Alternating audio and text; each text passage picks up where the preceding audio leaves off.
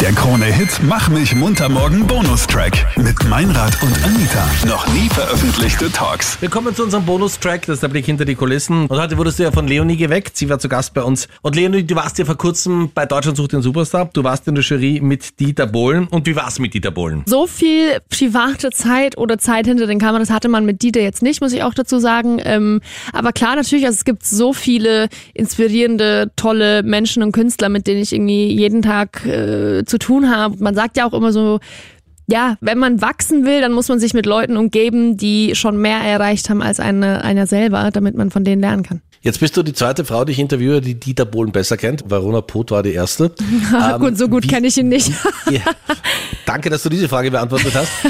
Äh, wie ist denn der so? Also so, ich kann so sagen, so von der Außenwahrnehmung, also wenn noch ein Platz im Flieger frei ist, bin ich froh, wenn der nicht unbedingt neben mir sitzt. So wirkt er. Aber wie ist der im echten Leben?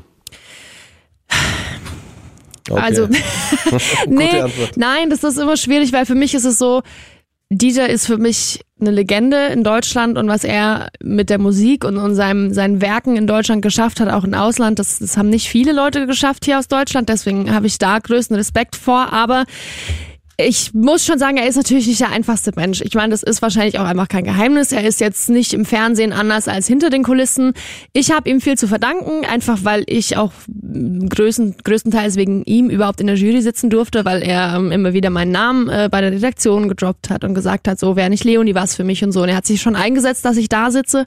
Wir haben uns eigentlich gut verstanden. Das war natürlich alles super oberflächlich, sage ich mal, auf eine Art und Weise von, wir arbeiten zusammen und das war's dann auch, aber das ist ja auch völlig okay. Ich meine, das ist ja jetzt nicht nur mit Dieter so, sondern jeder hat seine Grenzen, jeder hat seine Sachen, die er machen will und die er nicht machen will. Also er ist nicht der einfachste Mensch, aber trotzdem war es eigentlich äh, eine coole Zeit mit ihm. Deutschland sucht den Superstar hat natürlich wahnsinnige Wahrnehmung und Aufmerksamkeit. Mhm. Wie hat's dein Leben verändert? Komplett. da muss ich mich erst dran gewöhnen, weil es einfach die letzten fünf Jahre, sechs Jahre, äh, die ich in diesem Business bin, einfach nicht so war. Aber du kannst natürlich jetzt auch, das ist einer der positiven Effekte, mehr Geld verlangen. ja, das stimmt. ja, gut, ähm, ähm, ja, also ich muss sagen, das ist auch immer so eine Sache, wenn Leute sagen, Geld macht nicht glücklich, da würde ich dagegen sagen, einfach weil Geld frei macht, sage ich mal, aber an sich mache ich es nicht wegen dem Geld das ist ein schöner Nebeneffekt. Natürlich freut man sich, wenn, wenn man eine schöne Gage bekommt, aber einfach in diese Gesichter zu schauen, die sich einfach so unheimlich freuen, ähm, dass sie mich da auf der Bühne sehen. Die haben alle Texte mitgeschrieben. Das kann man mit keinem Geld der Welt bezahlen, dieses Gefühl. Um nochmal auf das Finanzielle zu kommen, und ich bin froh, dass du es angesprochen hast. Das heißt, du gehörst jetzt auch zu denen, die sagen können, ja, die erste Million ist die schwerste und dann geht's wie von selber? Nein, nein, nein. Schön wär's. Ich habe auch letztens irgendeinen äh, Artikel, einen Zeitungsartikel gelesen, wo mein Vermögen irgendwie auf 1,5 Millionen geschätzt wurde. Ich dachte mir so, Wirklich schön nur? wär's. I wish. Enttäuschend. Äh, nein, leider. Also was heißt da kannst du gleich die Morning Show moderieren. Das sind die ähnliche Summen. nee, also ähm, für mir geht's gut, würde ich sagen. Es ist alles super. Ich kann mich nicht beschweren, aber äh, so viel ist es auf jeden Fall noch nicht. Du bist ja momentan von ganz, ganz vielen Fans logischerweise erkannt. Wie ist das jetzt? Wie ist das für dich? Ich hatte ja? gestern auch äh, ein Meet and Greet mit, äh, ja, wie viel waren es? Zehn Leuten oder so. Und es war auch eine Mischung aus äh, Kindern und äh, Jugendlichen, Erwachsenen äh, und so weiter. Und äh, die saßen alle da und die waren so aufgeregt, dass sie gar nicht wussten, was sie sagen sollten. Und ich immer so, stellt doch irgendwelche Fragen, fragt mich irgendwas, ihr könnt mich alles fragen, ich, ich beantworte euch alles. Und ähm, die haben sich einfach nicht getraut, äh, ja, was zu sagen. Oder denen hat es einfach die Stimme verschlagen. Und das ist für mich, ja, echt mh, krasses Gefühl, weil für mich in meinem Kopf ist es halt so, okay, gut, na klar, ich mache Musik, ich mache mach das, was ich äh, liebe, aber ich bin ja ein ganz normaler Mensch, wie, wie, wie du und ich auch so. Ähm, deswegen, ja, aber ich habe versucht, die ein bisschen aufzulockern. Ist natürlich immer, ist natürlich süß, ist ja auch eine Erde für mich, dass die äh, so reagieren auf mich. Du hast dich natürlich jetzt in was reingeredet, was du nicht wissen konntest. Du hast gesagt, du beantwortest alle Fragen. Na, na, und, na, äh, na, na, ich habe gesagt, im Meet and Greet ja, habe ich ja, das ja, gesagt. Entschuldige, was ist denn das hier Meet and Greet? Wir sind gemeinsam im Studio. Also, das ist ja Double Meet and Greet. Ich stell mal und dann entscheide ja. ich. Also, wir haben folgende Sache, die wir immer gerne spielen. Äh, wir haben drei Fragen für dich jetzt, ja? Ja. Die eher so im Bereich privat sind. Mhm. Und du kannst natürlich skippen. Mhm. Du kannst natürlich sagen, die Frage möchte ich nicht beantworten.